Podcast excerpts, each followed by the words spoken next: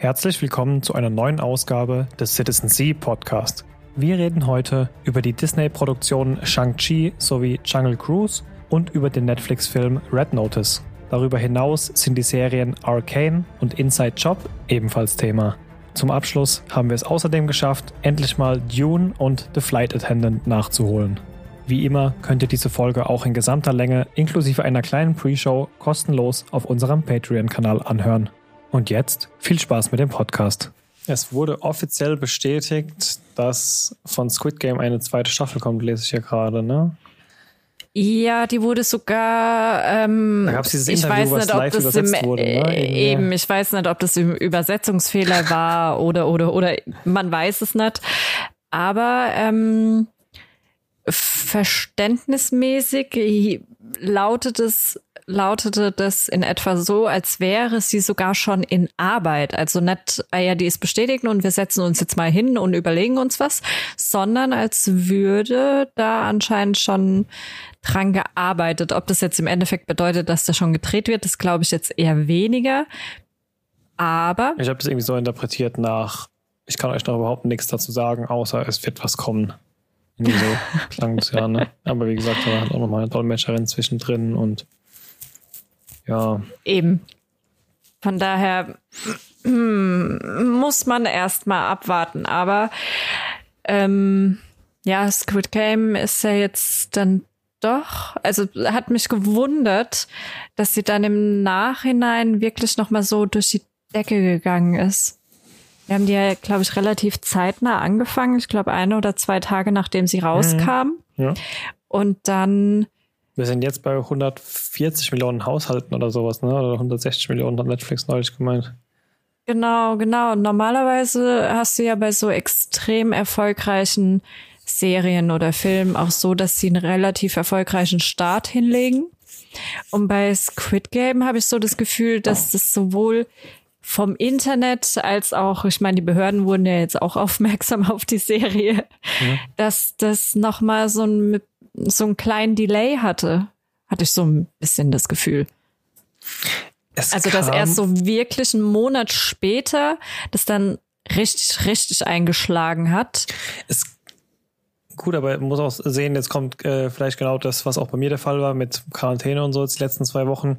Grippesaison, äh, kalte Jahreszeit, die Leute gucken jetzt wieder mehr.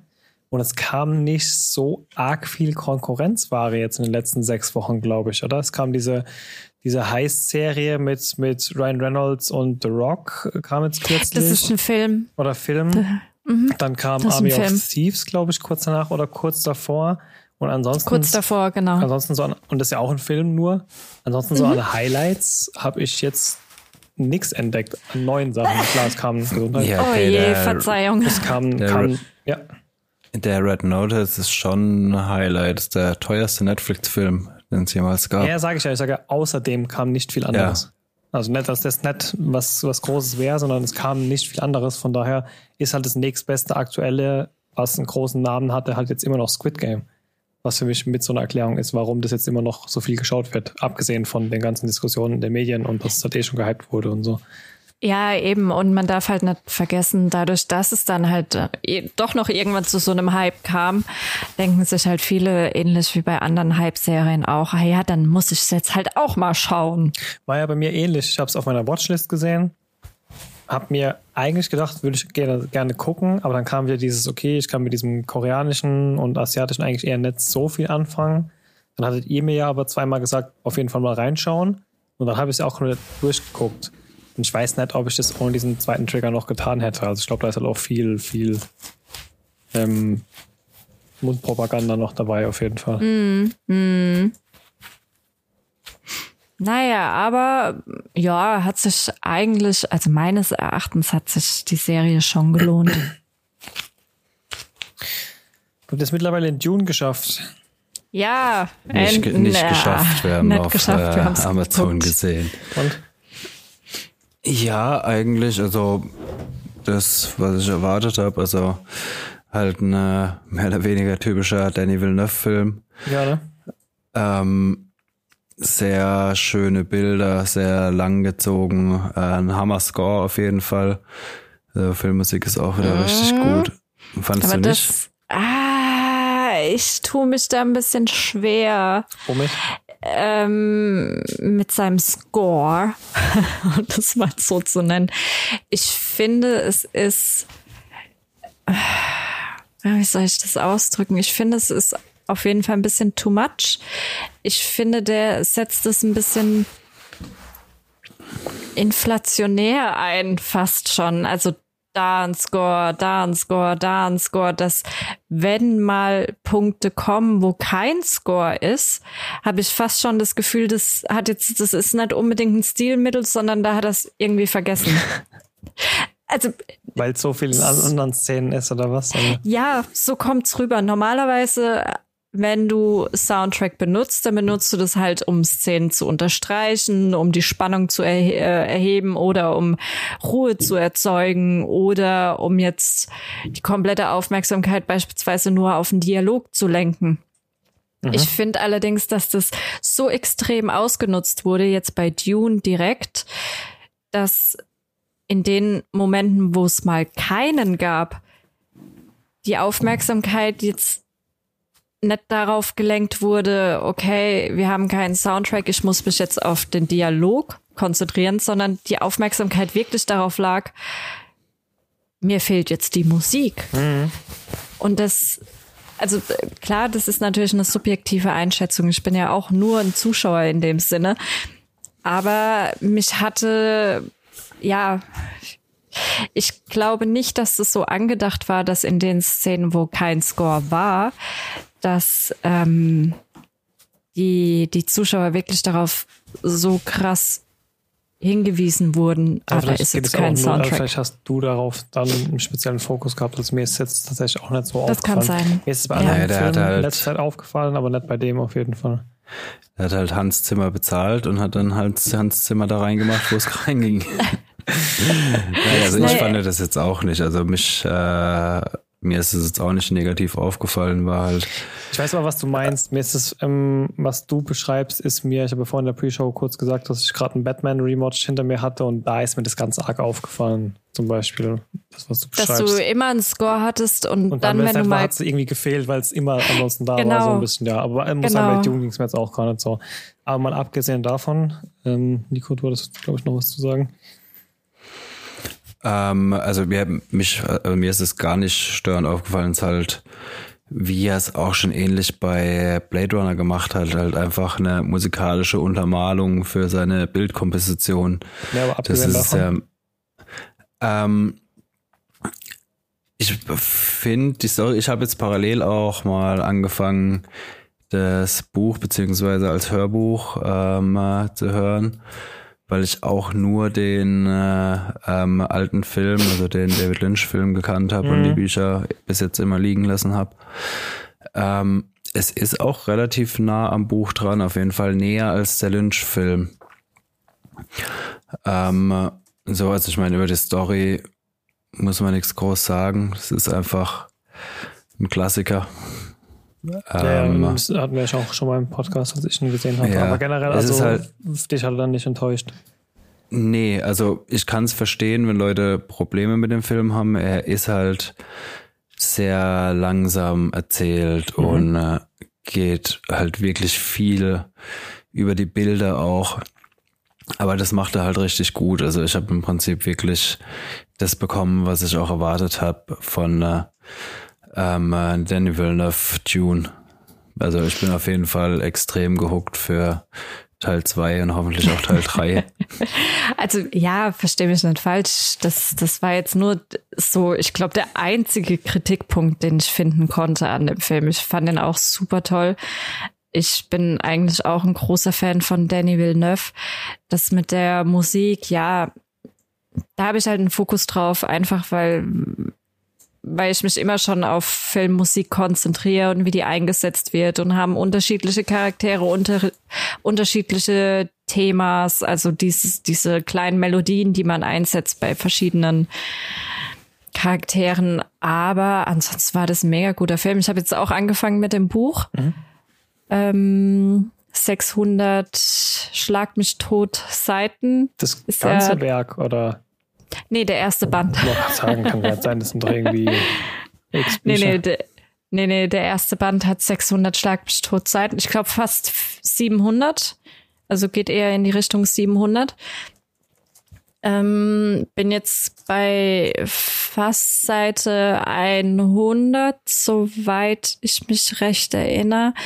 Und wir befinden uns jetzt erst seit kurzem auf Arrakis.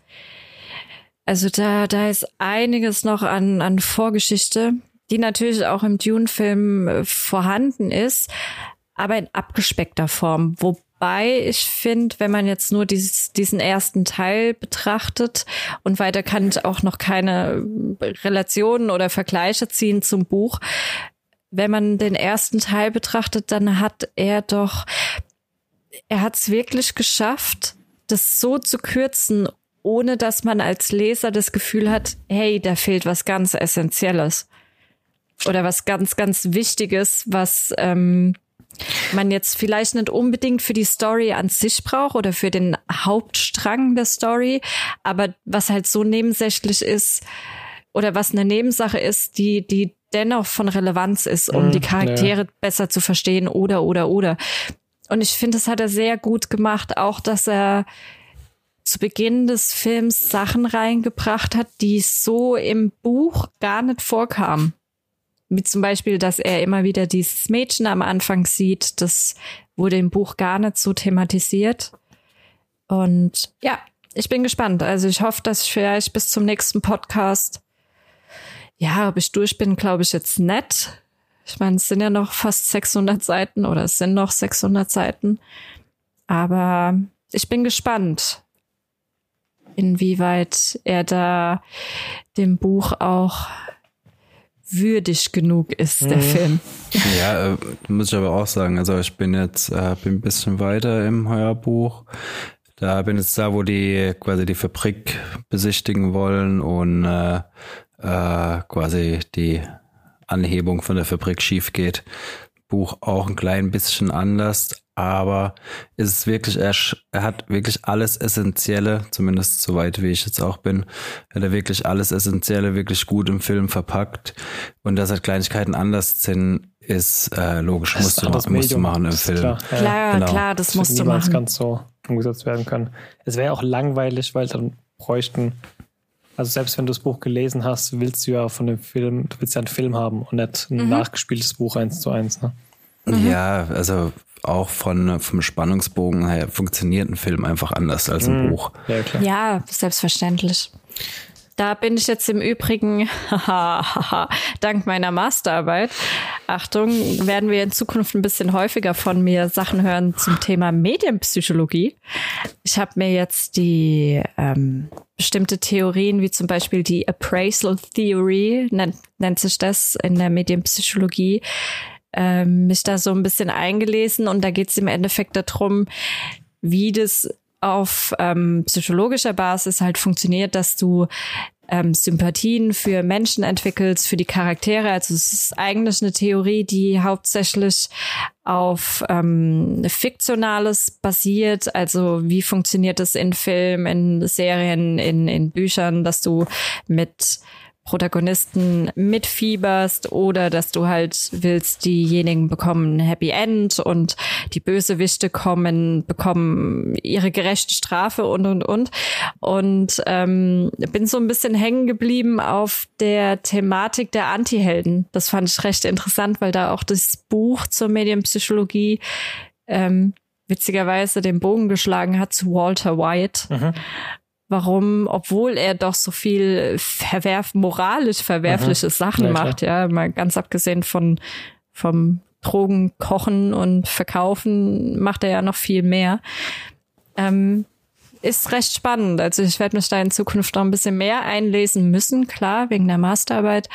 Aber das, das gibt einem auch nochmal so einen anderen Blick auf Filme und, und Serien, wenn man auch so die psychologischen Hintergründe da versteht, warum ich jetzt das Gefühl habe, oh, der muss jetzt gewinnen und warum ich bei You, obwohl derjenige da die Mädels abschlachtet und sie einsperrt, trotzdem irgendwie das Gefühl habe, oh, der arme Junge. Hm, sie, der, sie Dexter oder so, ich mache ja, einen Rewatch, ja. das ist glaube ich auch ein ganz gutes Beispiel dafür.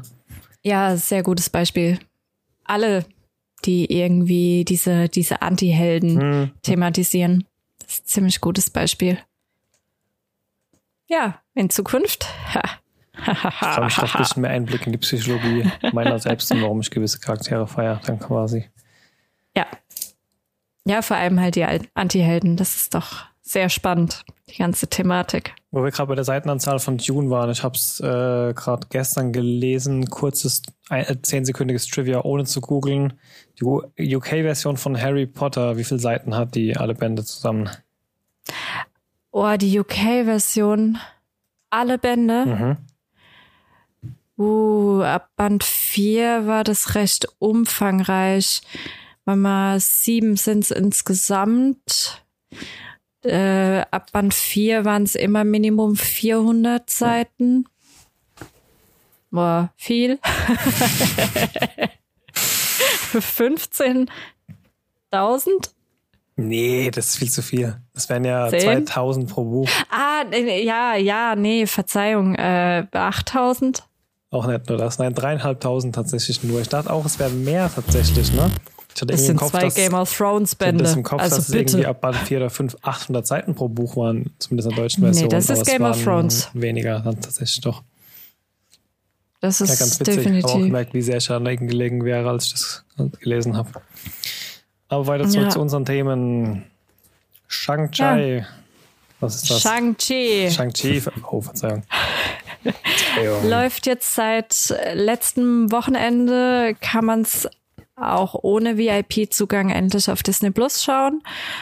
Ich hatte auch meine Probleme und habe den Film die letzten Wochen, als ich drauf gewartet habe, dass ich ihn endlich ohne die 22 Euro zu zahlen gucken konnte, äh, hieß der bei mir jedes Mal anders. Ah, das ist dieser Marvel-Film, ne? Ja, Legends of the genau. irgendwas, Legends of the Ten Rings oder so, ne? Genau. Ah, ja, Genau. okay, jetzt klingt was. Der war, oh, naja, okay, äh, wie man bekanntlich weiß, bin ich jetzt auch nicht so der riesige Marvel-Fan. Von daher muss ich auch nicht sofort bei Endgame F5 drücken, damit ich meine Vorverkaufskarte krieg. Deswegen Oder hab ich auch den Reservierung fürs Kino. gezahlt.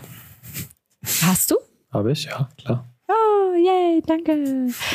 Und Hat's. Ja, weiter. bei, bei Shang-Chi, vor allem jetzt dies, diese Einführung in die neue Phase, da boah, bin ich gar nicht so dahinter. Auch der neue Eternals-Film, ich gucke ihn, wenn, wenn ich ihn auf Disney Plus gucken kann und that's it. Und sowas bei Shang-Chi auch, wobei ich in den letzten Wochen und Monaten echt gute Reviews dazu gesehen habe. Und auch bei Rotten Tomatoes ist der mit einer der bestgeratesten von diesem ganzen Marvel-Universum. Ich glaube, der ist irgendwo im oberen 90er-Bereich. Ja, ich habe auch nur, also ich habe keine Ahnung, wenn ich hier mal google, 95% 5-Sterne-Bewertungen oder so, Mhm. ne? Also, Er war auch gut. Also wahrscheinlich fand ich ihn so gut, weil er sich dann angefühlt hat wie ein typischer Marvel-Film. Mhm. Das, das muss ich schon dazu sagen. Er war, äh, es gab so ein paar Sachen, wo ich mir dachte, äh, okay, also er war für mich, irgendwie bewegt sich der Typ wie Spider-Man. Ähm, dann war es so eine Mischung wie, ich bewegt mich wie Spider-Man, aber die, die Story hat so ein bisschen was von, ach, von was war es? Was habe ich gestern noch gesagt? An was hat er mich erinnert? Boah, Oh, weiß ich nicht mehr. Nicht, nicht Spider-Man. die Story meinst du jetzt? Äh, Ja, ja, ja. An, ähm, ah, Wakanda. Ah, ja. Wakanda Ja, ja. Forever. Wie hieß der? Black Black, Panther. Panther. Einfach mit dieser Thematik von dieser anderen Mhm. Welt oder diese Welt in der Welt. Und wäre jetzt nicht dieser eine Typi da vom, vom Doctor Strange da aufgetaucht, irgendwann in der Mitte in irgendeinem Boxkampf, wäre es für mich kein Marvel-Film gewesen. Mhm. Aber ja, und Wer, das wer fand ist ich so ein bisschen. Dr. Octopus oder was? Nee, wer? Nein, der, der Freund vom Doctor Strange, der etwas dickere, Ah ja, ja, ja. ne? Mhm. Der war da irgendwo zwischendrin Mhm. mal in so einem Kampf verwickelt. Aber ansonsten gab es halt so gut wie keine Bezüge zu Marvel und das haben sie da meines Erachtens in der Mitte vom Film halt wirklich nur reingebracht, um zu zeigen, ha, wir sind Marvel. Aber Ja. Also, die haben halt so ein paar Anspielungen drin, dass du weißt, dass du in dem Universum bist. Also, am Anfang reden sie irgendwie äh, auch noch so von wegen, äh, wir leben in einer Welt, wo auf einmal die halbe äh, Mensch oder ja, wo auf einmal die halbe Menschheit verschwinden kann, dann wieder auftaucht und so. Ja gut, es wäre so Das wie ist so- die letzten Marvel-Serien, dass du so eine eigene Story Genau, hast. aber also so, das gehört halt dazu. Es ist eher Universum. vergleichbar mit äh, quasi den letzten Marvel-Serien wie Mhm. Okay. mit den anderen. Also ich denke schon, dass äh, Marvel da ähm, mit der neuen, wie nennen sie es, Phase, Phase 4 jetzt, Mhm. Dass sie da schon ein bisschen umschwenken. Also Mhm. du merkst da auch zum Beispiel bei dem äh, Black Widow, dass der viel früher rauskommen sollte, weil der hat jetzt überhaupt nicht mehr reingepasst. Der war eher noch ähm, ja wie die alten Marvel-Filme und äh, dann die neue Phase hat jetzt halt mit den Serien gestartet und ja, so geht der Film auch weiter. Also bin mal gespannt. Also wenn die jetzt in der Phase so weitermachen, dann äh, ja, bin ich auf jeden Fall neu gehuckt für Marvel-Sachen. Okay. Und äh, du merkst halt auch, ähm, bei Shang-Chi ist es natürlich, zielt es schon aufs asiatische Publikum auch ab. Also es ist auch, was sie bei Mulan probiert haben, ist da jetzt nochmal konsequenter gemacht. Das ist halt auch wirklich, ähm, ja, du merkst halt, dass halt wirklich auch Leute in der Kultur abholen soll. Also es geht halt auch viel um die äh, chinesische Kultur und so weiter dann. Hat es dann auch einen Produzenten und Executive Producers und so aus dem Umfeld? Oder? Das weiß ich ehrlich gesagt gar nicht. Oh, das kann ich dir auch nicht sagen. Warte mal, ich Google. Ähm, Ähm, Ja, aber du merkst schon, also ganze Prolog vom Film ist auch auf Chinesisch mit Untertiteln. Das hätte sich, glaube ich, Marvel vor fünf Jahren auch noch nicht getraut. also es war ein Asia, äh, Destin Daniel Cretton heißt der, der US-amerikanische Regisseur, Drehbuchautor und Produzent hat Regie geführt in dem Film. Wurde geboren auf Haiku in Hawaii. Naja, das ist auch nicht gerade so. aber China. entstammt einer. ähm, seine Mutter ist japanisch-amerikanisch. Na gut, also schon so ein bisschen die asiatischen Einflüsse noch. Ja, ja, auf jeden Fall. Ja. Und sein Vater ist irisch-slowakisch. Oh, Multikulti. Auf jeden Fall Das Multikulti. ist eine Kombo, ja. Ja. Aber ansonsten, ja, klar, ich meine, Produzent, müssen wir drüber sprechen, war Kevin Feige, wie immer. Hm.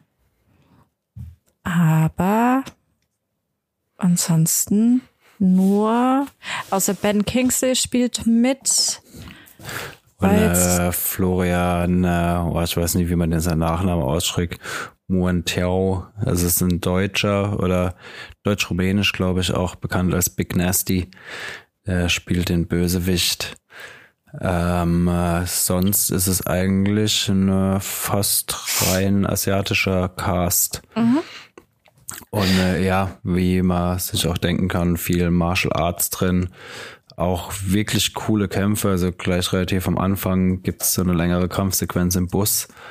Ähm, äh, und später doch mal auf dem Hochhaus. Das sind schon coole Kämpfe. Du siehst zwar als schon ähm, das CGI zwischendurch, äh, gerade auf dem Hochhaus teilweise. Ja gut, aber, Aber sorry, das ist ja vielleicht gerade das noch ein bisschen truer zu den ganzen asiatischen Filmen, weil wenn ich mich mal zurück an Tiger and Dragon erinnere und so, oder dass, ja, dass du dann die Seile gesehen hast, war ja noch alles, ne? Also die haben sich ja eher Das hast nicht du da, zurückgenommen aber damit, ne? das hast du da aber auch ein Eben, bisschen. also das macht Also, eher Ja. noch glaubwürdiger in diese Richtung, anstatt dem entgegenzuwirken, würde ich sagen. Nee, es ist schon gut gemacht. Also darfst jetzt nicht so eine Kampfchoreo wie bei The Raid erwarten oder ja, so. klar. Es ist halt mehr so wie Iron Fist, nur ohne den Shitstorm, weil sie einen weißen Schauspieler genommen haben. So, ne? Ja, auch besser als Iron Fist. also auch von der Choreo deutlich Das war ein besser. Shitstorm damals mit Finn Jones, ey. ähm, aber es ist, war, ein, war ein guter Film. Hat Spaß gemacht, den zu schauen, auf jeden Fall. Ich hatte auch Spaß mit dieser chinesischen Mythologie. Da hatte ich vorher so absolut gar keinen Plan. Mhm. Ähm, kannte bislang nur japanische Mythologie. Klar, wenn du früher Mangas äh, gelesen hast, Animes geschaut hast. Jetzt habe ich gerade erst vor kurzem noch so einen Roman von einer Japanerin gelesen. Da geht's auch viel um dieses mythische. Ähm, das ähnelt sich doch sehr. Meine Vermutung ist, dass es auch was mit den mit den religiösen Themen zu tun hat. Und von daher fand ich das es war mal wirklich eine tolle Abwechslung. Kann ich empfehlen, den Film.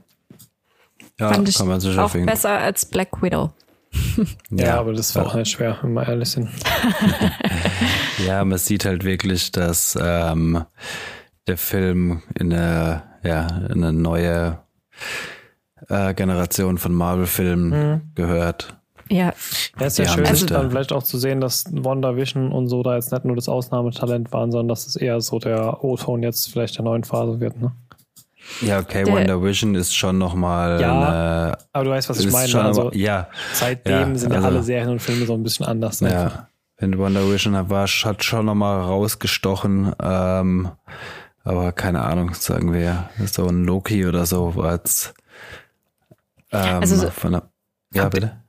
Ab, ja, ja nee. Also äh, sagen wir es mal so, du könntest Shang-Chi mit ganz, ganz wenigen minimalen Schnitten auch äh, als komplett eigenständigen Film fernab von jeglichem Comic-Universum verkaufen. Das geht. Das ist ganz ja genau einfach. das, was, was Nico auch vorhin schon gemeint ja. hat, was halt die Serien jetzt gerade so ein bisschen, oder was so ein bisschen in die Richtung der Serien geht dann und was halt die auch so gut macht. Weil bisher war das halt alles so Einheitsbrei und nach mhm ja, aber es war halt auch nur Filmen genau, brauchst du den ja, genau, halt deshalb war es halt Einheitsbrei, wo halt die Marvel-Filme angefangen haben, waren auch alle total geflasht. Ja, definitiv. Da war es richtig Gutes, aber sie haben halt dieses Konzept jetzt halt einfach 25 Filme durchgezogen, genau.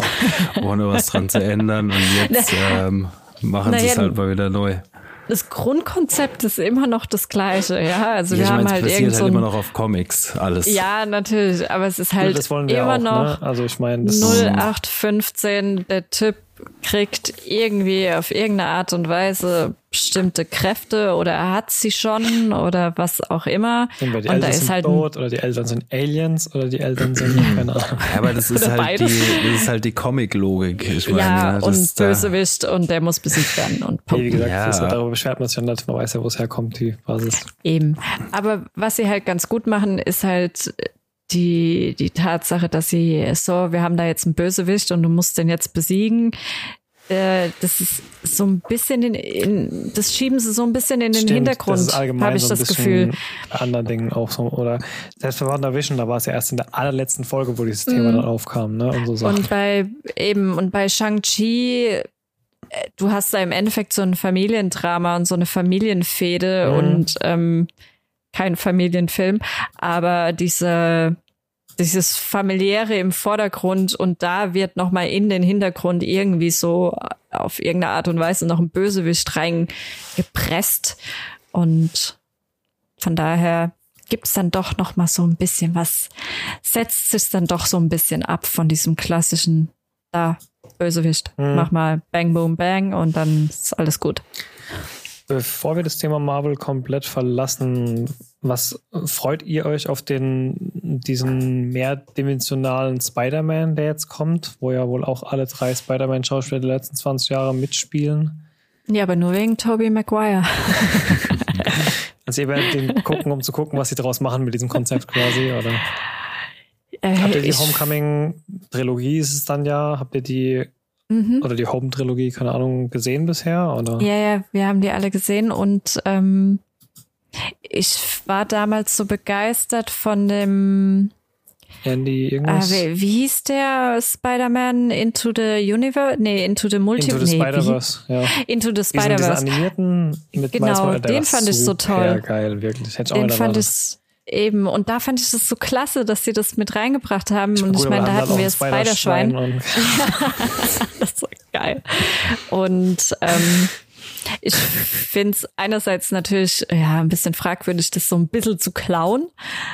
Nee, Andererseits- nee, nee, Spider-Man war ja schon immer, Ja, das kommt ja aus den Comics, seit es die gibt. Ne? Also ich meine, es gab ja schon immer ein Marvel-Multiversum und ein DC-Universe, aber Spider-Man war schon immer einer der ersten, die quasi da dieses Multiversum-Thema, hm. mit, also es ist jetzt nicht geklaut oder so, glaube ich. Aber ich freue mich drauf. Ich bin gespannt, wie sie es umsetzen und ob sie es gescheit umsetzen und ob sie dementsprechend auch die Schauspieler da drin haben, die ich erwarte. Abgesehen von den drei Nasen meinst du jetzt? Also auch, dass vielleicht eine Kirsten Dunst vorbeischaut oder so? Oder? Also, wenn sie es nicht machen, sagen wir es mal so, die Möglichkeit besteht, ja. Mhm. Kirsten Dunst ist ja jetzt auch eine Schauspielerin, die jetzt nicht unbedingt momentan Stark super gebucht ist. Nein, so wollte ich jetzt nicht sagen. Aber super vollgepackt ist mit verschiedenen Projekten, von denen man momentan weiß. Von daher, ich finde, es wäre schade, wenn sie es nicht machen würden, einfach weil sie die Möglichkeit gehabt hätten. Mhm.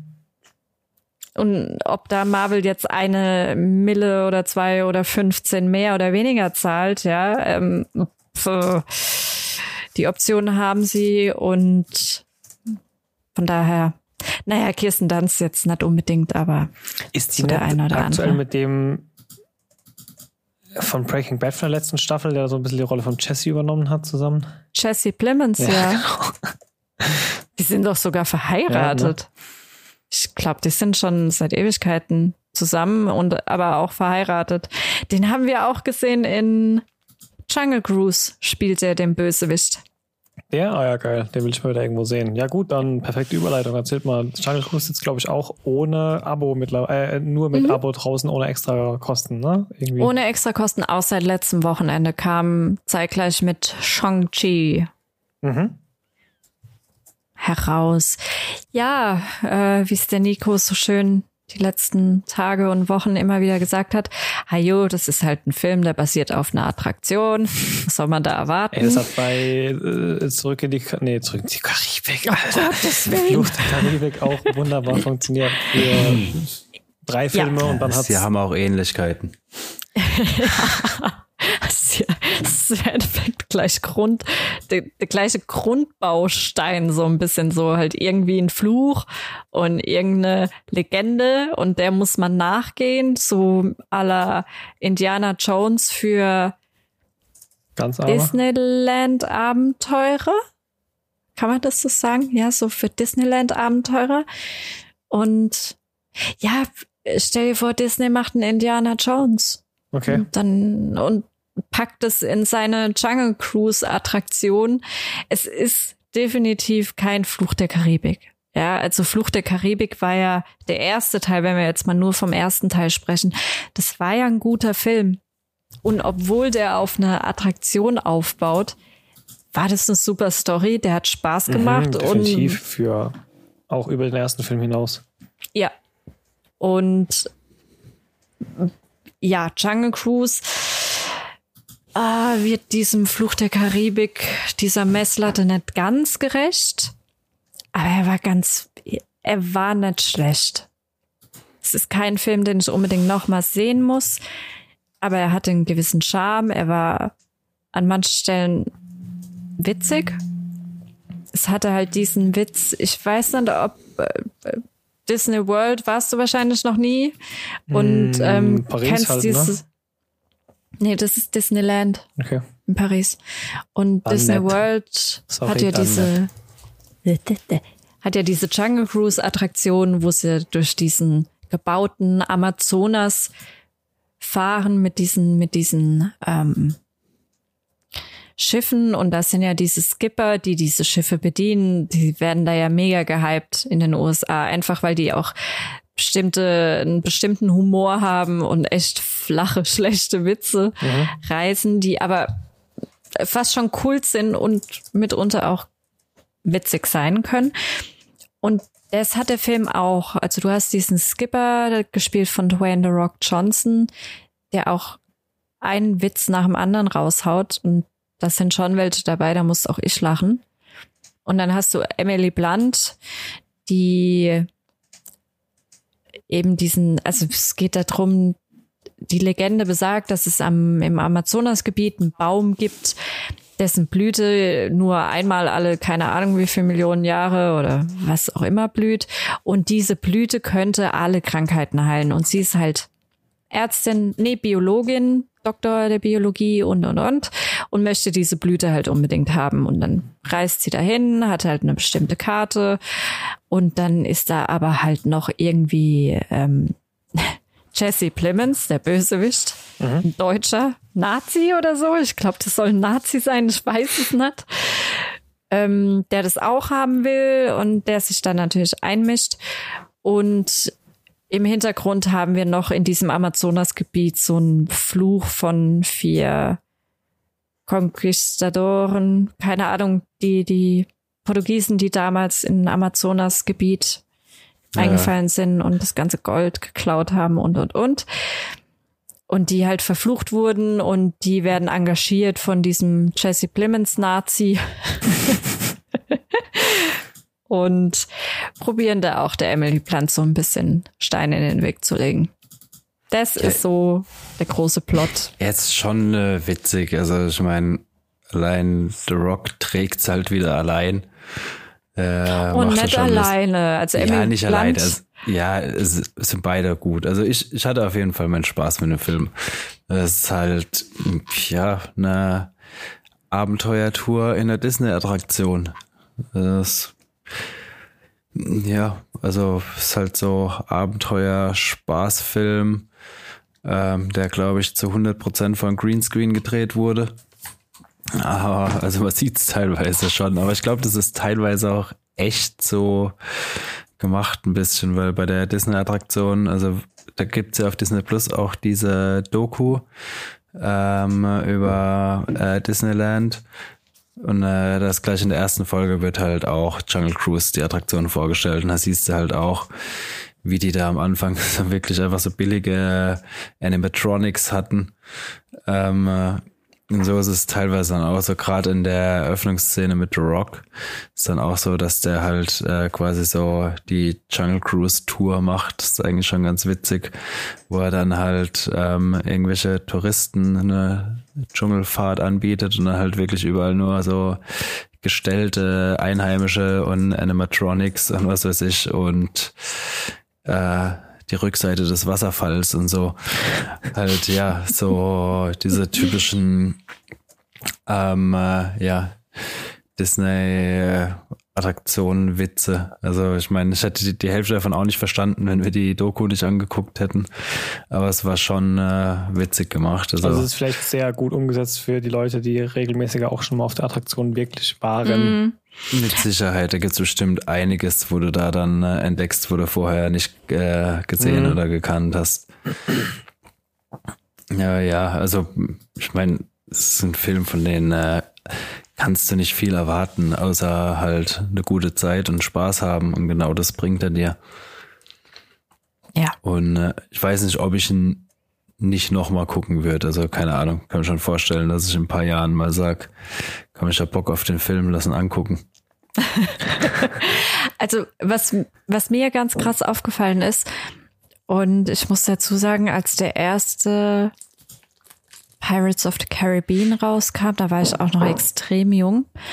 Und ich habe das damals, ich kannte Disneyland, weil ich da ja als Kind schon relativ häufig war.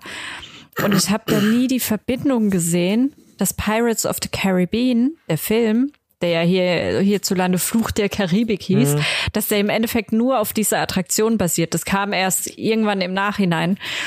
Und bei Jungle Cruise wusste ich halt von, von Anfang an, wobei, ähm, wenn du das jetzt so ein bisschen ahnst, dass hä, Jungle Cruise, da gibt's doch diese eine Attraktion, dann wird's dir auch während dem Film bewusst, mhm. finde ich, dass das jetzt ähm, ja viel, viel mehr sich an Disney oder Disney World im Endeffekt klammert als jetzt so ein Pirates of the Caribbean. Aber man, ja, vielleicht denke ich auch in ein paar Jahren, ja, könnte man mal wieder schauen. Dann denke ich mir, um Gottes Willen ist der schlecht gealtert. Kann ja, ja schon passieren bei dem Film. Ja, das kann dir passieren, weil es gab wirklich ein paar Sachen, wo ich mir dachte, oh, das kriegen wir eigentlich jetzt mittlerweile im 21. Jahrhundert, Jahrhundert besser hin. Ähm, Ja, man soll auch bedenken, es ist halt auch so einen Greenscreen-Film komplett in der Pandemie zu drehen, ist halt wahrscheinlich auch nicht so einfach. die Mandalorianer haben es auch hingekriegt.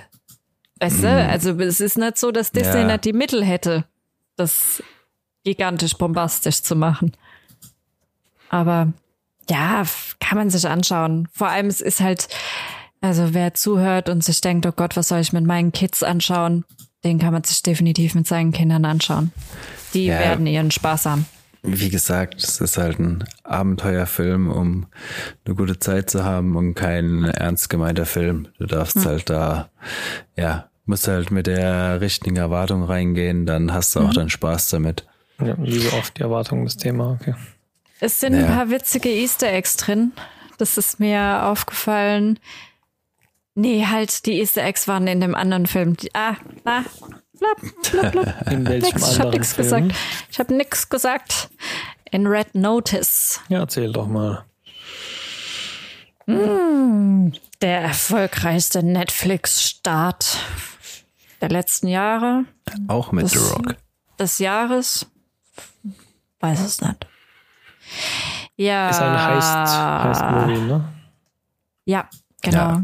Auch seit letztem Wochenende draußen. Freitags kam der raus. Red Notice mit Twain, The Rock Johnson, Ryan Reynolds und Gal Gadot. War ja mega gehypt vorab, als Netflix vor ein paar Monaten diese, diese, wir hauen jetzt ganz, ganz viele Kino-Movie-Blockbuster-Dinger raus. Da wurde es ja riesig gehypt, dieser Film. Ich habe vorab schlechte Kritiken gelesen von den Kritikern, die den vorher schon sehen konnten. Hm. War ein Heist-Movie. Es gibt bessere Heist-Movies. Er war aber jetzt nicht so grottig, dass ich sagen würde, um Gottes Willen, guckt euch den auf gar keinen Fall an. Das ist er nicht. Vor allem, weil man auch dazu sagen muss, Ryan Reynolds und Dwayne The Rock Johnson sind ja beides sehr, sehr witzige Schauspieler. Also können echt viel Humor in den Film reinbringen, wo das eigentlich so total unerwartet ist. Ja, vor allem, die tragen meistens, wie ihr vorhin schon gesagt habt, ja mit oder alleine die Filme, aber auf eine ganz unterschiedliche Art und Weise. Von daher macht es die Combo ja eigentlich auch erstmal so richtig interessant, ne? Die Combo war gut, die Combo war wirklich gut zwischen The Rock und Ryan Reynolds hat ja auch nochmal so ein, so ein ganz spezielle, äh, so eine ganz spezielle Art von Humor, die wir aus Deadpool kennen oder jetzt vor kurzem aus Oder- Free Guy War das all deinen Twitter-Posts? oder aus seinen Twitter-Posts. halt auch nicht nur die zwei. Ich finde, Gal Gadot hat da halt auch gut mit reingepasst. Das haben sie, ja, also ich finde, die drei haben äh, zusammen eigentlich echt recht gut harmoniert. Ja, es geht darum, dass Twain Rock Johnson ist ein Ermittler und Ryan Reynolds ist so ein Meisterdieb und Gal Gadot irgendwie auch eine Meisterdiebin.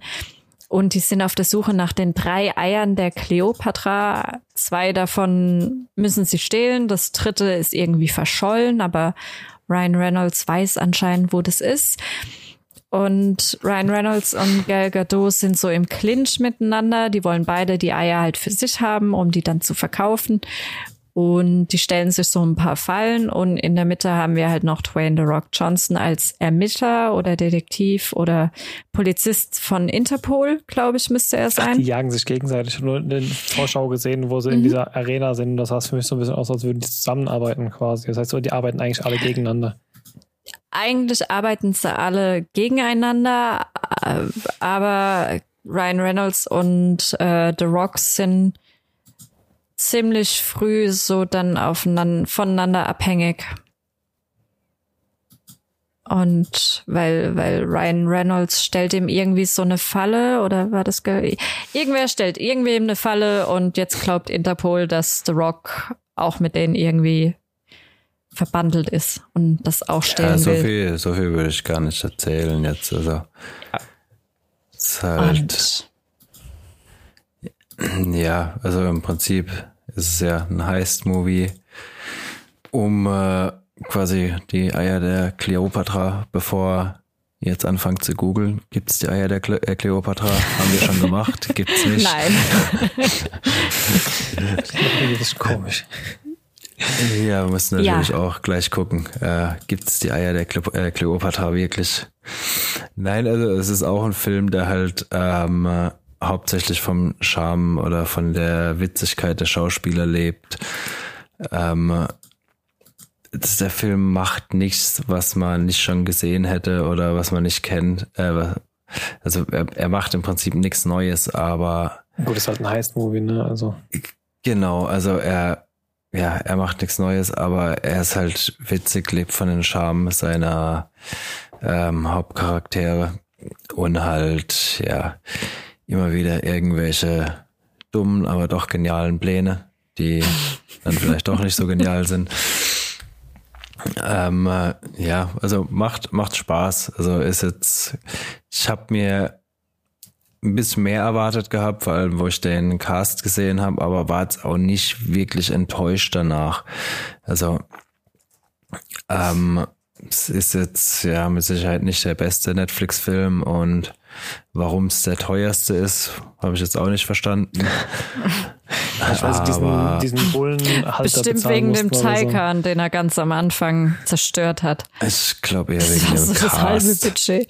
ja, wahrscheinlich. Wahrscheinlich war der Cast das ich habe auch äh, letztes irgendwo gelesen, der Ryan Reynolds und Gal Gadot haben auch irgendwo ein Interview gegeben gehabt und haben auch gemeint, ähm, dass sie auch im Prinzip Millionen verschwendet haben, weil sie die ganze Zeit am Set nur rumgealbert haben und äh, tausende Takes gebraucht haben und immer den anderen ähm, versucht äh, aus dem Konzept zu bringen während einem Take und so. Ja gut, du ähm, darfst auch nicht vergessen, dass Netflix halt normalerweise bis, sagen wir mal, vor 18 Monaten ja überhaupt keine Eigenproduktion hatten, wo irgendwelche namenhaften Gesichter mit dabei waren, ne? Dann ging es mal langsam ja, so los. Schon vorher. Prä 2020, riesige Produktion mit Hollywood-Schauspielern. Was fällt dir da jetzt? Also, wo drei Hollywood-Schauspieler dabei waren. The Irishman. Ja, genau, der ist mir gerade eingef äh, auch eingefallen. Mhm. Der war vor Corona. Okay. Ja, der war auf jeden Fall schon vorher. Ja, gut, das ist vielleicht, ja, gutes Beispiel. Nee, weil ich dachte, so, weil ich meine, drei Hollywood-Schauspieler kosten halt auch entsprechend Geld, ne? Also es wird halt auch ordentlich ins Budget reingespielt haben, wahrscheinlich. Ja, klar, also ich nehme an, der Hauptteil war ähm, der Taikan, der geschrottet wurde und die drei Schauspieler. Ähm, nee, aber ist ein schöner Heist-Movie. Man darf jetzt nicht denken, okay, der Film macht jetzt irgendwas komplett Neues wie Oceans 11 damals oder so. Mhm. Also er macht halt, ja, man hat alles schon gesehen. Der Film ist auch bis zu bis zu einem gewissen Punkt würde ich auch sagen, er ist relativ durchschaubar.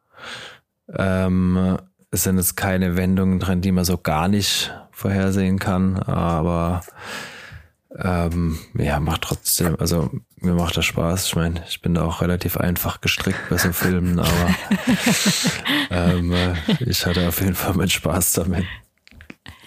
Ja, also äh, ich hatte am Anfang auch größere Erwartungen, bis ich dann die ersten Kritiken gelesen habe und mir dachte, oh mein Gott, die sind ja alles sehr vernichtend. Dann wurden halt die Erwartungen dementsprechend runtergeschraubt. Wobei Wobei ich wirklich ein, zwei Sachen in den Kritiken gelesen habe, wo ich mir dachte, der Film lohnt sich trotzdem mal reinzuschauen, einfach nur wegen dem Humor. Also wenn jemand ein großer Ryan Reynolds Film äh, Fan ist, allein schon deswegen lohnt sich da mal reinzuschauen. Und ja, es ist kein ernstzunehmender Heist-Movie, der wo du noch drei Tage später drüber nachdenken musst, um alles zu verstehen. Ja, das ist es nicht. Aber hm, wenn man das erwartet, dann uh, weiß ich auch nicht, ob man so wirklich äh, eine reale Vorstellung davon hat, was Ryan Reynolds in Kombination mit The Rock für Filme ja, macht. Ja, also ich meine, die können beide auch ernstzunehmende Rollen annehmen, ja, und können die auch umsetzen, aber das erwartet man dann in dem Zuge eher weniger. Nee. Ich hatte jetzt auch so einen Quatschkopffilm erwartet, ne? Ja, ist er auch. Ja, nicht, nicht ganz so quatschmäßig. Also schon, schon ernst zu nehmen, was sie da machen, aber halt die, die Interaktion miteinander, das ist halt so quatschmäßig. Quatschkopfmäßig. Ja, okay, Ryan Reynolds ist schon eine relative Quatschfigur, aber Ryan Reynolds ist immer eine Quatschfigur. Hatte der jemals irgendwie einen ernstzunehmenden Film? Also äh, wirklich. Guy, das mit Sicherheit nicht. Ja, 100 Pro, oder? Ich weiß, Ja, ich weiß es gerade gar nicht, was der.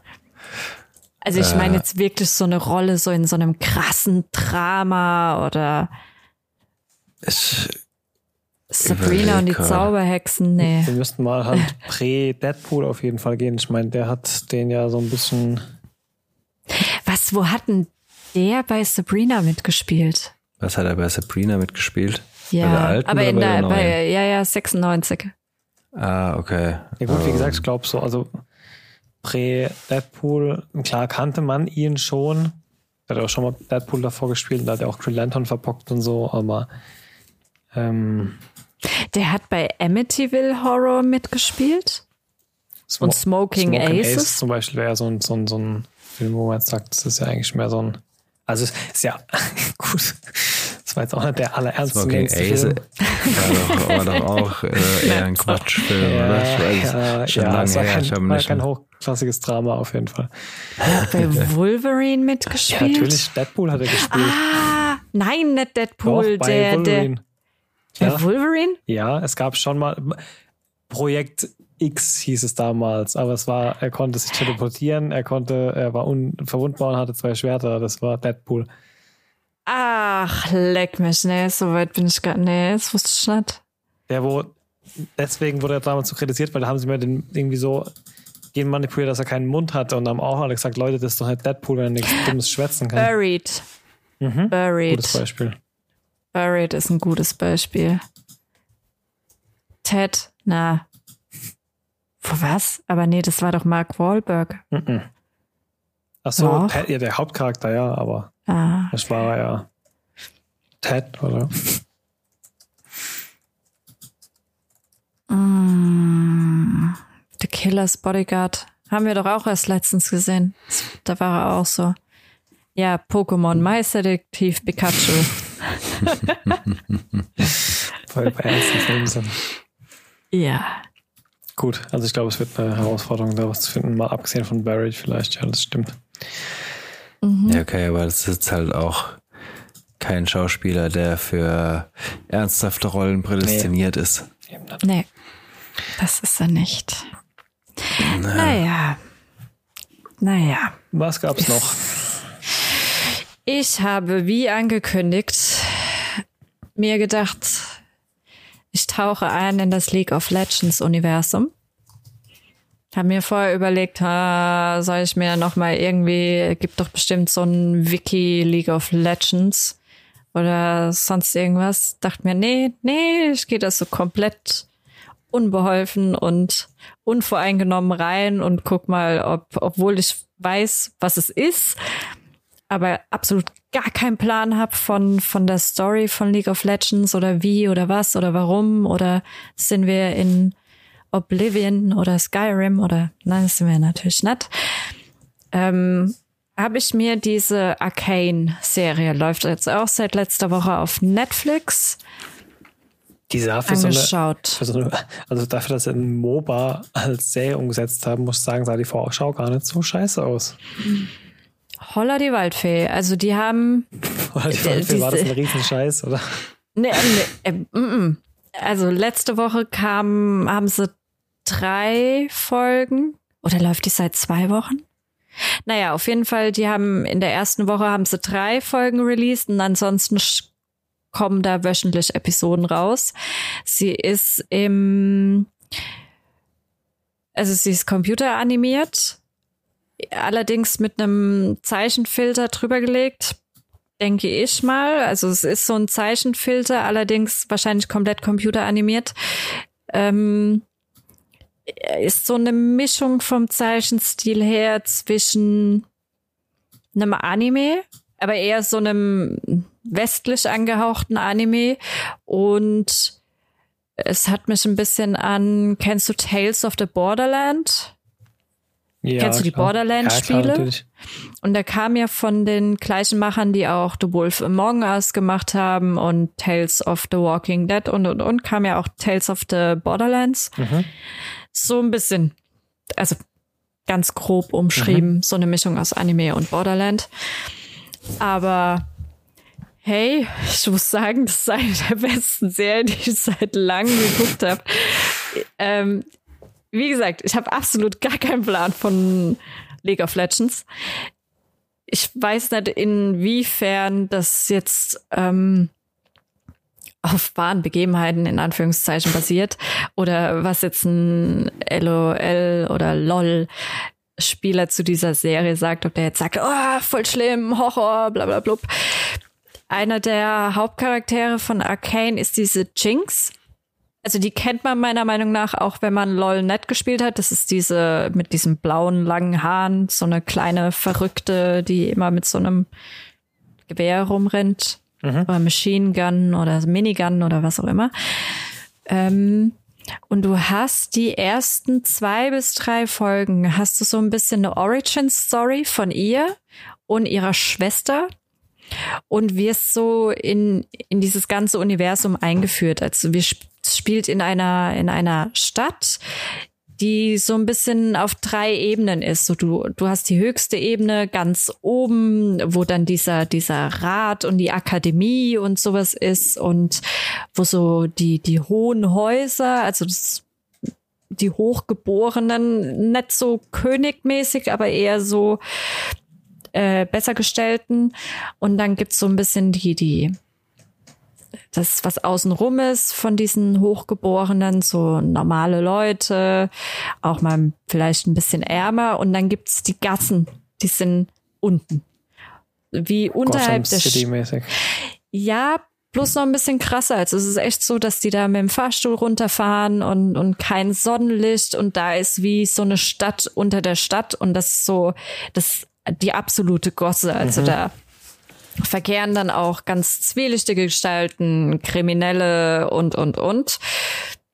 Und wir haben diese vier Kids, die wir von Anfang an begleiten. Da ist auch diese Jinx dabei, wobei sie dort Powder genannt wird und ihre große Schwester die Y. Stimmt, das ist die Tochter von dem Typ aus Army of the Dead, ne? Sehe ich auch gerade. Was? Der eine hat doch oh, seine Tochter oder Freundin oder irgendwas da dabei. Von Ella Pennell gespielt wird und das wohl auch die, wo er hier Jinx spielt, sehe ich gerade. Anime, ne? Also, Zeichentrick. Ja, nee. Äh, das mit Schauspielern gemacht schon, die Serie. nein, Oder ist das nur Voice Actor dann? das sind Voice Actor. Ah, Ich dachte, weil, ja, ich meine, ich habe den Stil gesehen, aber ich dachte, die hätten das vielleicht mit diesem Filter so arg verändert. Okay, aber ich, aber die sind, die Charaktere sind aber schon angelehnt. Also ich muss sagen, das sieht ihr schon ein bisschen ähnlich auch. Es sieht halt aus wie Jinx. Ja, da haben sie einfach den Charakter vielleicht gut gewählt. Und ja, also wir, wir sehen, wie die zwei Schwestern ganz am Anfang vom Film ihre, ihre Mutter auf, auf so einer Brücke finden, tot, getötet. Und da war anscheinend so ein Aufstand oder eine Rebellion dieser Leute, die in diesen Gassen sind, gegen diese obere Stadt. Und die haben halt ihre äh, Zerstörer, ja, ihre Polizei in Anführungszeichen oder Soldaten. Und ähm, die haben anscheinend diesen, diesen Aufstand blutig niedergeschlagen und dann werden sie von diesem Wender aufgenommen. Das ist so ein bisschen der, wie so eine Art Bürgermeister der, der Gassen. Der hat da sein, sein, seine Kneipe und ist mit allen verbandelt und redet auch mal mit den, mit den, einen von den Soldaten von oben, von dieser Stadt und auf den hören halt alle. Und der kümmert sich auch um diese vier Jugendlichen oder um diese vier Kinder. Und diese vier Kinder, die gehen eines Tages, alles noch erste Folge, die gehen irgendwann in diese obere Stadt und beklauen da jemanden. Und klauen da so, sieht aus, als wäre der Erfinder, klauen da so Sachen. Die Jinx oder Powder, wie sie damals noch heißt, findet so komische Kügelchen. Die, und eine dieser Kügelchen das, das fällt ihr runter und dabei explodiert dieses komplette Apartment. Und ja, das ist anscheinend ein Apartment gewesen von einem Erfinder, der für diese Akademie arbeitet. So Wissenschaftsakademie-mäßig ist das. Und der wird aufgrund dessen gefeuert, weil der anscheinend mit diesen Kügelchen probiert hat, Magie zu herzustellen als normaler Mensch und das zu stabilisieren und ja, ist halt explodiert. Ist halt so. Und er wird gefeuert, weil Magie ist was Böses und es hat nie was Gutes hervorgebracht. Aber er ähm, forscht halt trotzdem noch weiter, dann so ein bisschen im Verborgenen und findet dann auch eine Möglichkeit, diese Magie zu nutzen. Anscheinend ist es so, dass keiner in dieser Stadt Magie nutzen kann. Hm. Wusste ich auch nicht. Okay, ich dachte immer, League of Legends ist so. Hm, egal. Ja gut, das ist ja die Prequel-Geschichte, wenn mich das alles täuscht von dem Ganzen, ne?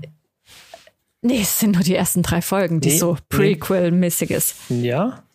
Mhm. Ah, okay also in diesen ersten drei Folgen geht's halt darum, dass die dieses Ding in die Luft gejagt haben und dann halt auch von diesen Soldaten gesucht werden und die Soldaten gehen auch runter in die Gassen und sagen diesem Wender halt, wir brauchen diese Kids, wir müssen definitiv jemanden verhaften.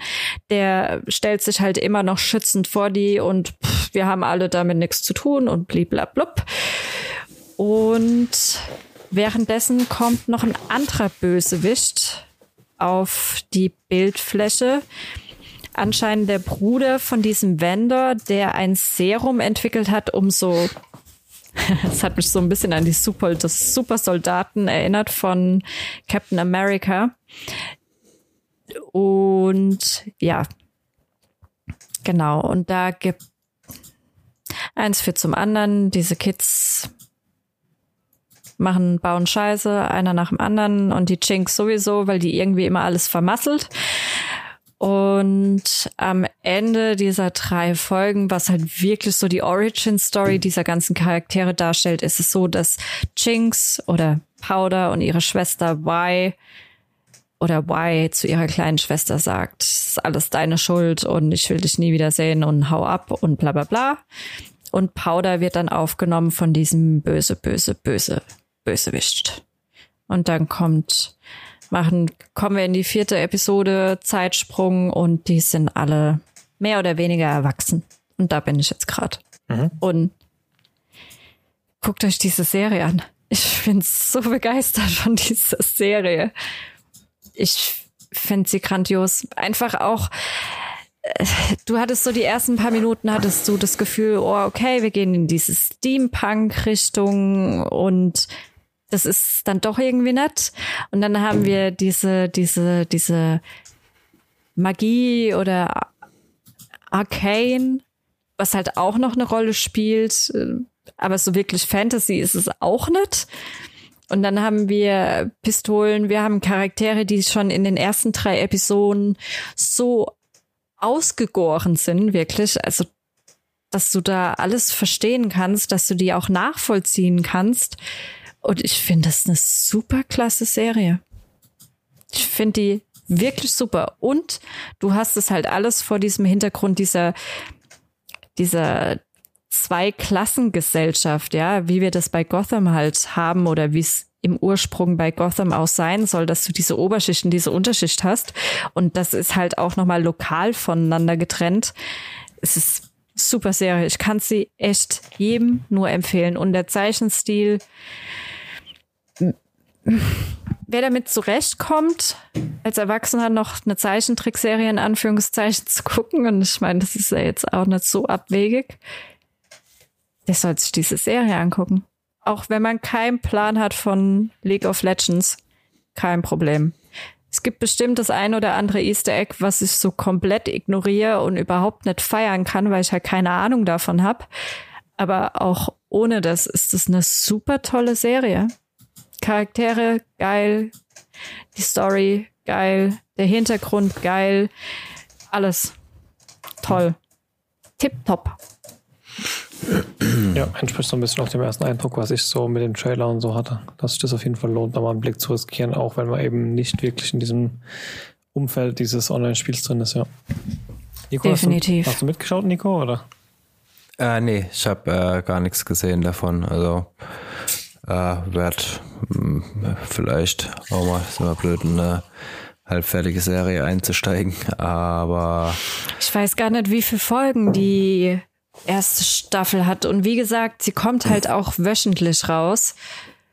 Ähm, also wegen mir, ich hätte kein Problem damit, überhaupt kein Problem damit, nochmal von vorne anzufangen. Einfach weil ich, okay, ich bin ein riesen Anime-Fan, ja, also das muss man schon dazu sagen, aber die Serie ist der Hammer. Super. Ja, können wir ja mal machen. Dann ist ja bald wieder Wochenende. Ja, Wochenende ist noch weniger Zeit wie unter der Woche momentan. Also die erste Staffel soll neun Episoden haben. Okay, Gut, wie weit bist du drei, jetzt? Drei, in drei Schlägen kommt die quasi dann raus.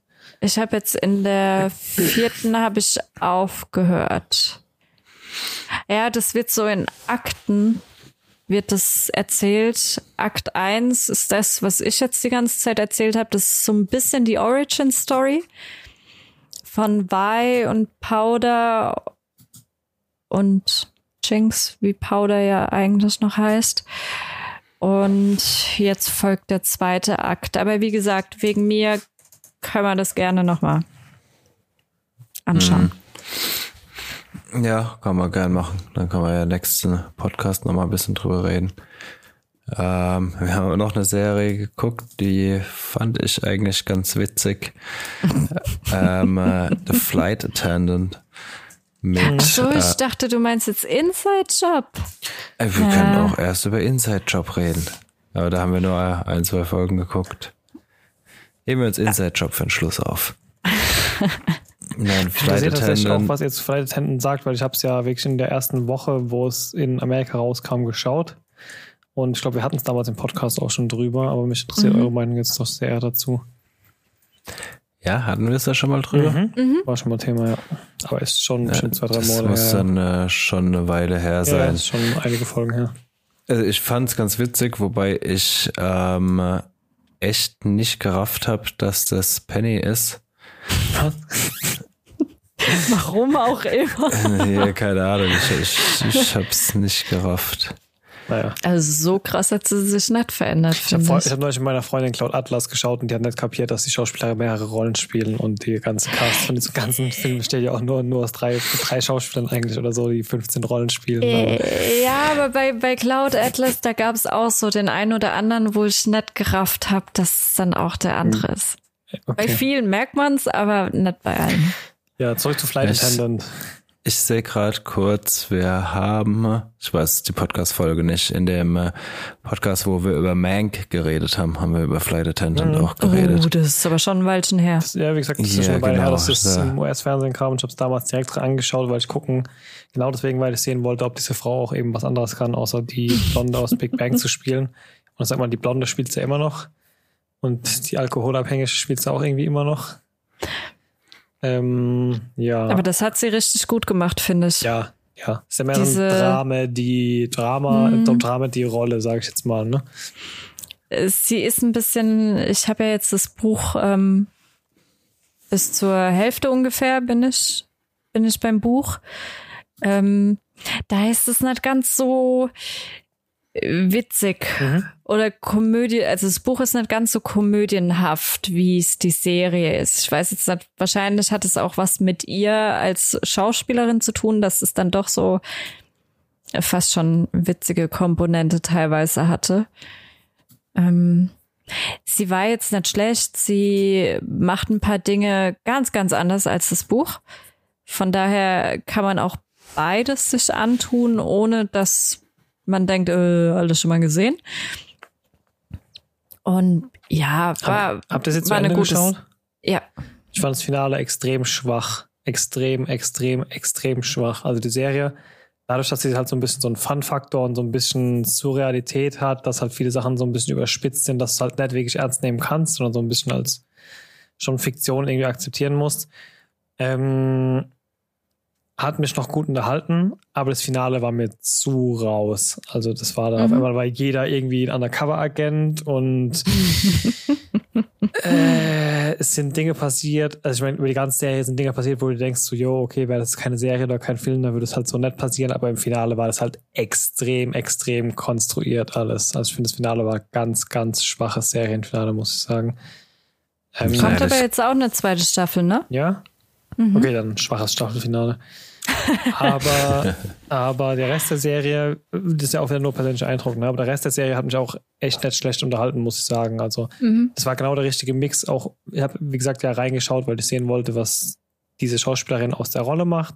Und ich muss sagen, es war eine gute Kombo aus, man hat so ein bisschen verliebten Wiedererkennungswert und es ist halt doch teilweise was ganz Neues. Ne? Und das finde ich, diesen Spagat hat sie eigentlich ganz gut gemacht. Gerade wie du sagst, diese, diese eigentlich sehr dramaturgischen Szenen von, von dieser alkoholabhängigen Flugbegleiterin ähm, schon sehr gut dargestellt. Ja, wobei ich zugeben muss, aber das mag auch nur meine subjektive Meinung sein oder vielleicht sogar meine fachliche Meinung, kann ich gerade so nicht ganz voneinander differenzieren. Ich finde, obwohl sie es richtig gut gemacht hat, ähm, diese dramatischen und auch diese Meltdown-Szenen, sie hat es geschafft und das finde ich immer so ein schwieriger Punkt. Sie hat es geschafft, eine Alkoholabhängigkeit recht sympathisch darzustellen. Und das finde ich. Ja, also ich wäre mit ihr feiern gegangen, auf jeden Fall. Ja, und das finde ich das Schwierige. Ja, klar, das ist so halt so dieses Hank Moody-Sachen, so, haha, guck mal, wie kaputt dem sein Leben ist, so will ich auch gern sein. Mhm. Ja, ist klar, ist halt ein gewisser Unterhaltungsfaktor. Ja. Mhm. Aber das ist ja also, die ja, Grundprämisse von Dramedy, ne? Wir haben eigentlich absolut problematische Situationen, aber überspitzen sie so sehr oder theatralisieren sie so sehr, dass es wieder so lustig ist, dass du dich gerne damit assoziieren würdest, irgendwie mm. so ein mhm. bisschen, ne? Mm, genau. Oh ja, und da, da ist es immer so ein bisschen schwierig, finde ich. Es soll es jetzt in der Reha zeigen, auf jeden Fall, die Serie vielleicht. Nee, definitiv nicht ja, so ein bisschen, ja, fast schon verharmlost. Ja, ja, das sind alle diese Serien. Also ich meine, guck dir Shameless an, das ist ja auch Gewalt und Drogen verherrlichend bis zum Anschlag. Wir feiern es trotzdem seit ja. zehn Jahren. ich glaube, das ist das Grundproblem von Dramedy. Oder vielleicht auch, was heißt Grundproblem? Du hast ja vorhin von der Psychologie des Films gehabt, das ist vielleicht der Grundmodus, warum Dramedy funktioniert, sogar. Hm. Analysier ja. das mal und get back to us. Ich will jetzt lieber eigentlich weiterschauen in Arcane, weil bin voll angefixt von dieser Serie. Ja, dann, bevor ich euch in den Feierabend entlasse, ähm, habt ihr einen ja, jetzt Aus haben wir schon Inside Job angerissen. Das müssen Ach wir so, noch. Oh, sorry, ich hab's übersprungen. Ja, bitte dann. Das oh, sagt mir gar nichts. Äh, haut raus, ja, ein paar Minuten haben wir noch. Wer Rick and Morty mag und American Dad und Bock hat, ein bisschen in dieses Verschwörungsmäßige reinzugehen, schaut euch diese Serie an. Definitiv. Must watch. Zumindest mal ein oder zwei Folgen, dann sieht man, ob man Bock drauf hat. Aber es ist so klassisch Rick and Morty American Dad Style, dass jeder, der solche Serien feiert, wird das definitiv auch feiern. Besser als. Also er ist Verschwörungstheoretiker, dann vielleicht nicht. Besser als diese. Ja, genau, dann, dann wirst du auch bestätigt die ganze Zeit. Ach, stimmt, ja. Also Verschwörungstheoretiker werden durchgehend bestätigt, dass ihre Theorien stimmen in der Serie. Ähm, wie hieß diese andere Serie von den Rick and Morty Machern? Parallel Worlds, Another Universe? Ah, nee, die. Midnight Dings. Nee, nee, nee. Äh, nee, die auf Netflix. Ja, ja, du weißt, was ich meine, auf jeden Fall besser als das? Ja, ja. Fand, also wir haben jetzt auch nur drei Folgen gesehen oder so, aber das fand ich auf jeden Fall, äh, ja, von dem, was ich gesehen habe, fand ich es besser als ähm, Ding. Wie auch immer das andere heißt. Es cool. ist ähm, nett, also es wäre schwer zu entscheiden, ob jetzt Rick and Morty oder Inside Job besser ist. Nicht, weil ich ins, äh, Rick and Morty irgendwie herabwürdigen will, ganz im Gegenteil. Aber ich finde, die sind vom Witz, vom Humor so gleich, mhm. aber durch diese Anderes Story. Halt, ja, okay. Gut, so, das ist aber schon ein hohes Level, auf das du so ziehst, ne? Dann ist auf jeden Fall eine ich, ich große Empfehlung. Die, ich fand die super. Ich cool. fand die wirklich super. Ich meine, wir im Schön, Endeffekt. viel zu wenig. Also gerade für mich, es gibt zu wenig animierte Comedy, die mir lieben. gefällt. Also ich kann mit sowas wie American Dad jetzt zum Beispiel gar nichts anfangen, deswegen war ich da jetzt Ja, raus, mm, wo du das gesagt hast. Aber also für mich ist American Dad und Rick and Morty nicht mal im gleichen Universum. Und halt meine ich nicht davon, wie gut es ist, sondern von der Art, wie es gemacht ist oder den Humor, den es Also trägt. Inside Job ist so, ein, so eine Mischung irgendwie davon. Wir begleiten äh, die, die Schauspielerin kennen wir auch, die die, die Voice gesehen, es geht so acted. um, um äh, auch eine Regierungseinrichtung, die gerade für viele von diesen Verschwörungstheoretiken zuständig ist, auch im Endeffekt. Da gibt es auch Aliens und sonst irgendwas. Und äh, was heißt Regierungs, also es geht im Endeffekt darüber, dass wir begleiten diese ach, äh, Reagan Ridley und die ist irgendwie so ein Tech-Genie und arbeitet bei Cognito Inc. Und Cognito Inc. ist also es gibt keine Regierung, es gibt nur diese Schattenregierung und das ist dieses Cognito Inc. Und die kontrollieren im Endeffekt die Politiker und die Banken und alles, alles. Also alles, alles, was in Verschwörungstheorien Platz gefunden hat bislang, bestätigen die halt und leben halt in diesem Universum, wo das halt so ist, wie es die ganzen Verschwörungstheoretiker sagen, ne? dass es keine Regierung gibt, sondern im Endeffekt alles wegen irgendeiner Firma unterstellt ist oder sonst irgendwem, ne? Und die werden von, von irgendeinem Rat aus verschiedenen Menschen, von, Und Echsen. ja, von diesen Reptilechsen Reptiloiden. geleitet. Ja, genau. Geleitet und es ist echt gut. Es ist wirklich gut. Ja, also es ist auf jeden Fall witzig, müssen wir auf jeden Fall weiter gucken. Ähm, der Vollständigkeitshalber, was du vorhin gemeint hast, war Solar Opposites. ja, das war auch jetzt genau, Ah, okay. genau sowas. Das hatten wir gesucht. Habt ihr Themen für den Ausblick? Ich habe zwar, also für die nächsten zwei Wochen, ich habe Themen, die über die nächsten zwei Wochen hinausgehen, aber direkt für die nächsten zwei Wochen habe ich gar nichts, auf was ich mich so direkt freuen könnte.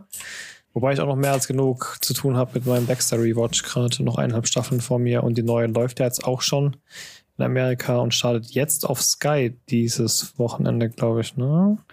Du musst definitiv Arcane gucken und definitiv Inside Job und morgen, morgen, morgen, morgen, morgen. Heute? Nee, wann kommt der Podcast raus? Donnerstags. Ich Dann hoff's, gestern, gestern, gestern, gestern kam Tiger King 2.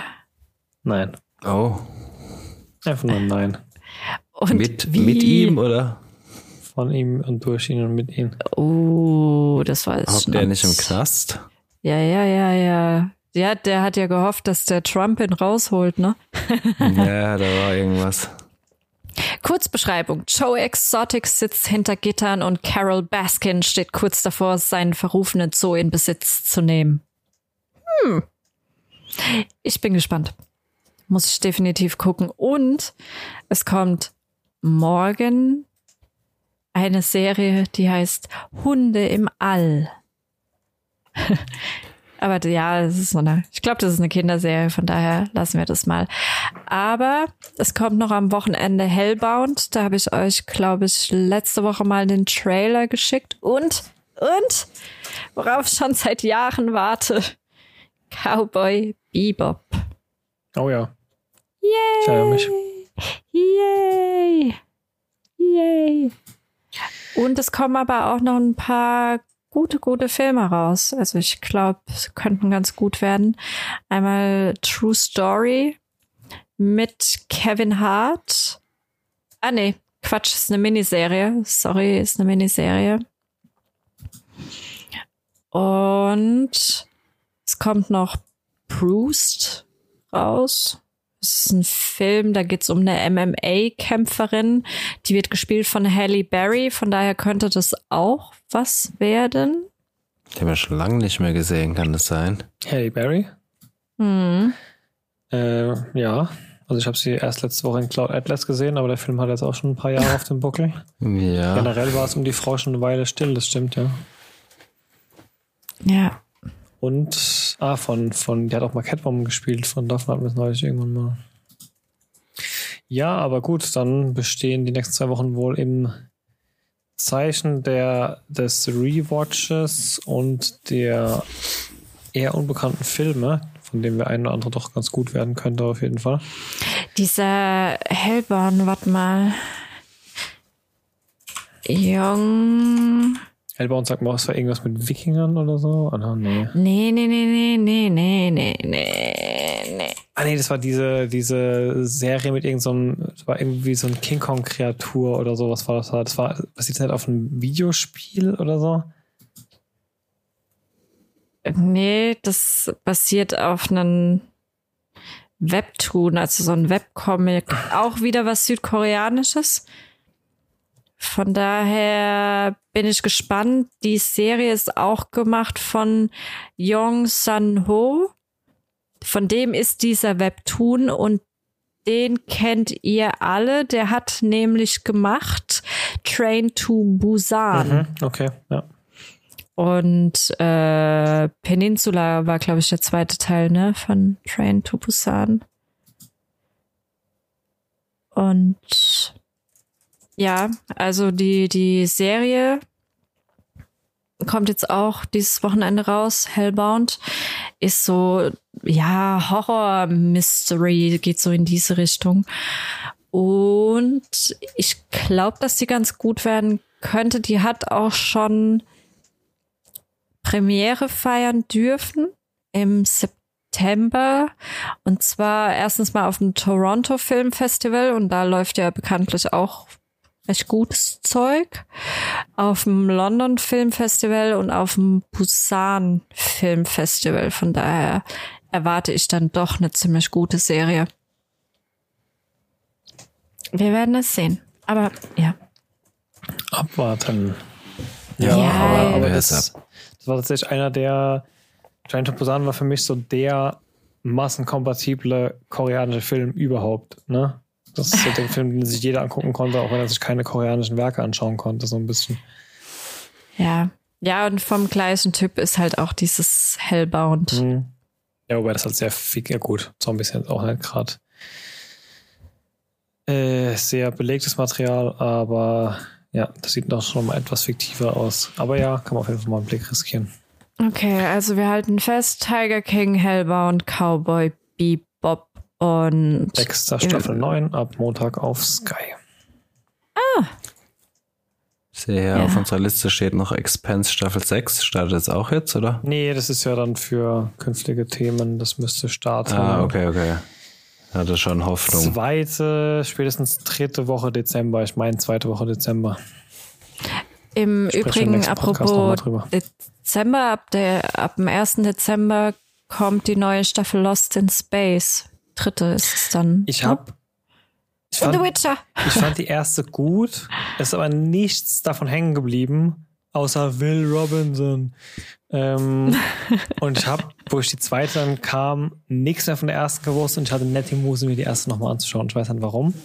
Vielleicht tue ich es irgendwann noch, aber ich habe die zweite bisher noch nicht gesehen, weil ich nicht mehr weiß, was in der ersten passiert, wenn ich ehrlich bin. Stande über mein Oh, Haupt. okay. Naja, Ich sehe gerade, Expense soll am 10. Dezember starten. Mhm, genau, ja, zweite Woche. Das heißt, am 11. haben wir es durch. Genau. Hoffentlich. Das soll, aber auch nur sechs Folgen haben. Es wird dann gemunkelt, Echt? ob Dann haben wir dann. es am 10. schon durch. Es, es wird gemunkelt, ob dann vielleicht nicht stattdessen das so eine Aufteilaktion wäre, wird und stattdessen dann doch nicht noch zwei Staffeln kommen, a sechs Folgen statt eine lange, so Breaking Bad mäßig. Aber es gibt wohl noch keine finale Aussage zu dem Thema. Muss man abwarten. okay. Aber gut, dann sind wir durch für heute. Yes, yes, ja. Ja. Dann bis zum nächsten Mal. Bis, dann. Ciao.